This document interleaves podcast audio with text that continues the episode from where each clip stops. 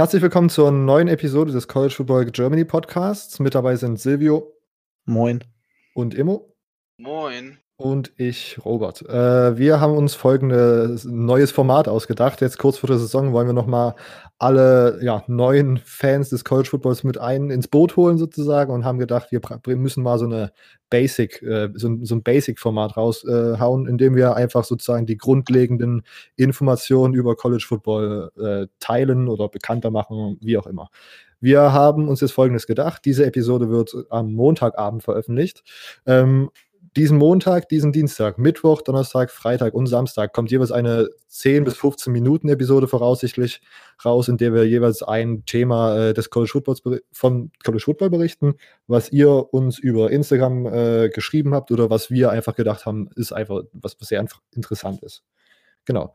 Äh, ja, jetzt in dieser Episode geht es um den generellen Aufbau. Ich finde das ja eigentlich immer ganz gut, wenn man am Anfang äh, weiß, wie die, die Sportart Liga sozusagen aufgebaut ist. Das ist recht kompliziert oder ist recht äh, umfänglich im College Football wegen der großen Anzahl an Teams. Und Silvio hat das ein bisschen genauer rausgearbeitet. Bitteschön. Gut, wenn wir über College Football reden, dann reden wir ja meistens über Division One ähm, College Football, beziehungsweise noch genauer um über Division One ähm, FBS Football. Und da jetzt erstmal diesen Unterschied ähm, ja, herauszufinden, was ist eine D1-Schule, was eine D2, was eine D3, worin unterscheiden sich FBS und FCS-Schulen, ist für viele, die neu zum College Football kommen, erstmal so ein bisschen was, ja, kompliziert, würde ich jetzt nicht sagen, aber ein bisschen was Ungewohntes, weil die meisten, würde ich jetzt mal sagen, kommen halt von der NFL und da gibt es halt die eine Liga und ähm, ist natürlich ein bisschen einfacher aufgebaut.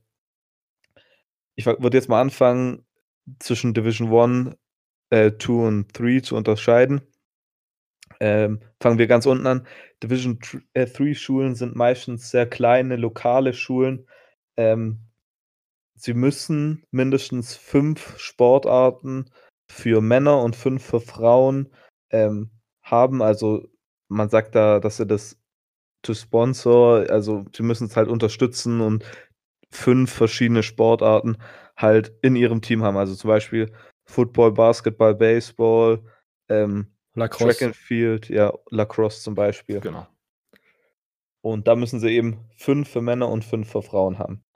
Zudem bekommen die three ähm, Spieler, egal ob Football, Basketball oder wie auch immer, äh, bekommen keine Stipendien und keine finanzielle Unterstützung für ihre athletischen ähm, Begabungen, wie zum Beispiel im D1 bekommen die Leute ja äh, Scholarships, das bekommt man im D3 Football nicht.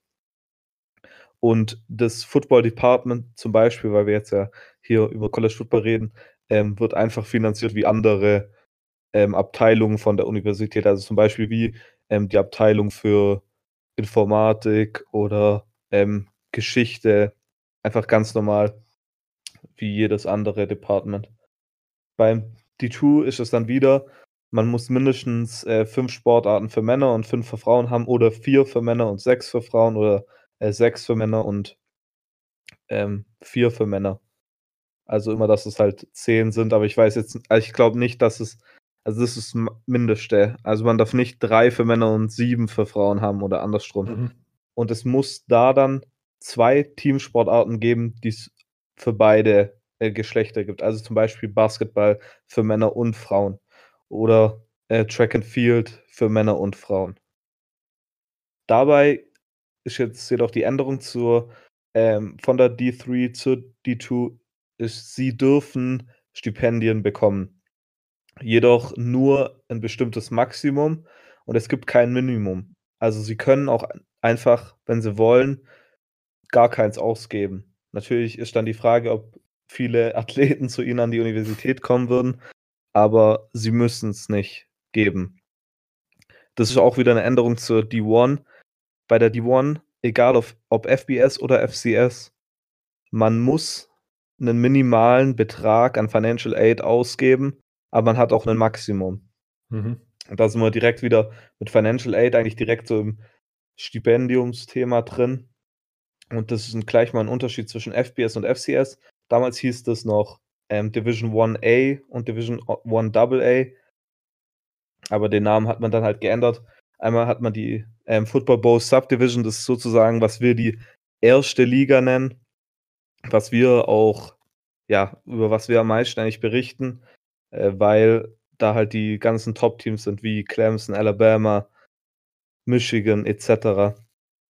Und diese Teams ähm, und Schulen natürlich ähm, sind halt sehr komplizierte, kann man sagen, ähm, Programme, weil sie müssen eine bestimmte Anzahl an Regeln erfüllen.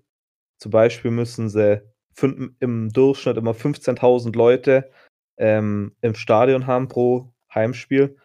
Das ist halt was, was die ähm, FCS-Schulen zum Beispiel nicht haben. Beim Stipendium unterscheiden sie sich, ich habe es gerade vorhin schon gesagt, um darauf wieder zurückzukommen, äh, unterscheiden sie sich sehr. FBS-Teams haben insgesamt 85 Scholarships und alle Scholarships sind äh, Full Rights.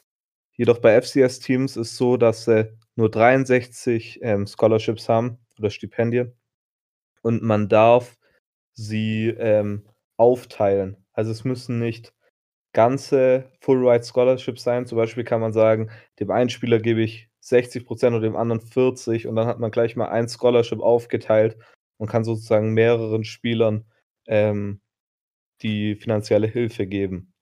Ein weiterer Unterschied zwischen FBS und FCS ist einmal das ähm, Playoff-System. Ähm, In der FCS hat man ein viel, viel größeres ähm, Playoff als im, in der FBS. In der FBS ist ja ganz klar vier Teams, die von einem Komitee ähm, ja, ausgewählt werden.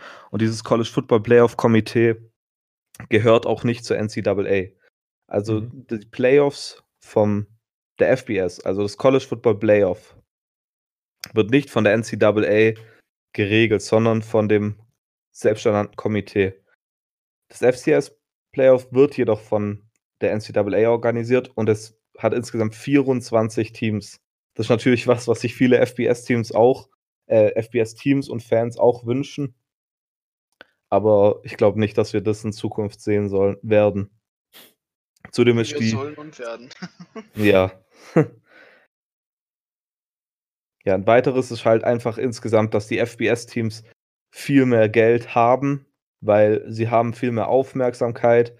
Ähm, wer denkt eher, wenn er an College Football denkt, an Teams wie Alabama, Clemson, natürlich ist das jetzt das Top, Top-Level, als an Teams wie North Dakota State und äh, James Madison. Das sind auch Top-Teams bei ihnen, aber trotzdem haben sie halt viel weniger monetäre Möglichkeiten. Das ist auch der Grund, warum doch noch einige Teams von der FCS in die FBS wechseln, einfach nur wegen dem Geld. Dann ist, ist natürlich noch die Frage, die aufkommt, kann einfach ein FCS-Team FBS-Team werden? Ja, kann's. Ähm, es muss aber jedoch ähm, entweder die Unterstützung von einer Conference haben, also entweder eine Power 5 Conference, das sind die fünf großen, äh, Big 10, Big 12, SEC, ACC und Pac 12 oder eine von den äh, Group of Five Schulen, äh, ja, Konferenzen. Oder man geht halt independent, so wie zum Beispiel BYU und Notre Dame.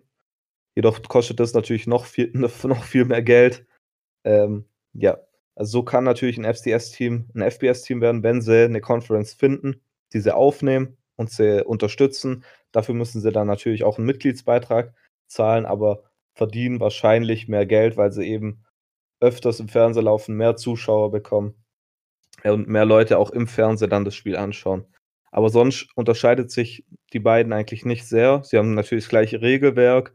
Äh, die Fanlager sind jeweils sehr aktiv. Also es ist nicht so, als hätte man nur beim FBS Football Stimmung, sondern beim FCS gibt es natürlich auch große Stimmung. Und auch NFL-Spieler kommen natürlich von FCS-Schulen. Äh, zum Beispiel äh, Jerry Rice, ganz bekannt, ähm, Walter Payton waren nicht FBS-Spieler und kamen von FCS-Schulen. Also allgemein kann man sagen, die FBS ist natürlich das Top-Level, ist die Creme de la Creme, kann man so sagen. Ähm, wir bezeichnen es als die erste Liga und die zweite Liga das ist das so, was man eigentlich sagt. Also, man ka vielleicht kann sich paar paar noch von euch dran erinnern, äh, als Carson Wentz damals gedraftet worden ist, hat man immer gesagt, er kommt aus der zweiten Liga. Damit hat man natürlich nicht die Division Two gemeint, sondern Division One FCS. Ja, also das sind meiner Meinung nach so die größten Unterschiede zwischen den einzelnen Divisions und intern in der Division One zwischen FBS und FCS. Alles klar, vielen Dank, Silvio. Vielen Dank, dass ihr euch diese Episode unseres College Football Basics Format angehört habt. Ja, wir sind nicht fehlerfrei. Sollten wir in unseren Recherchen irgendwo Fehler begangen haben oder euch sind irgendwelche Fehler aufgefallen, weist uns gerne darauf hin, damit wir das wieder richtigstellen können. Wir hoffen mal, es sind relativ wenige beziehungsweise gar keine. Ähm, sonst lasst auf jeden Fall noch Feedback da. Das ist uns äh, vor allem bei so neuen Formaten wichtig. Schreibt uns mal, wie es euch gefallen hat. Äh, empfehlt uns mal weiter an Freunde, die sich vielleicht noch nicht so mit College Football auseinandergesetzt haben. Für die ist dieses Format wahrscheinlich optimal.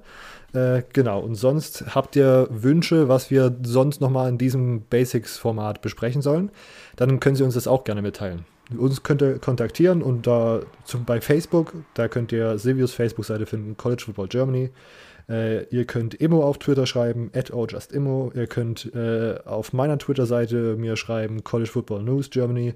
Sonst schreibt uns gerne klassisch eine ganz klassische E-Mail. Vielleicht ist das gar nicht mehr so schlecht, vor allem bei diesem Format, wenn man Anliegen hat oder Wünsche, dass man das in einer reinen Textform perfekt an uns schicken kann.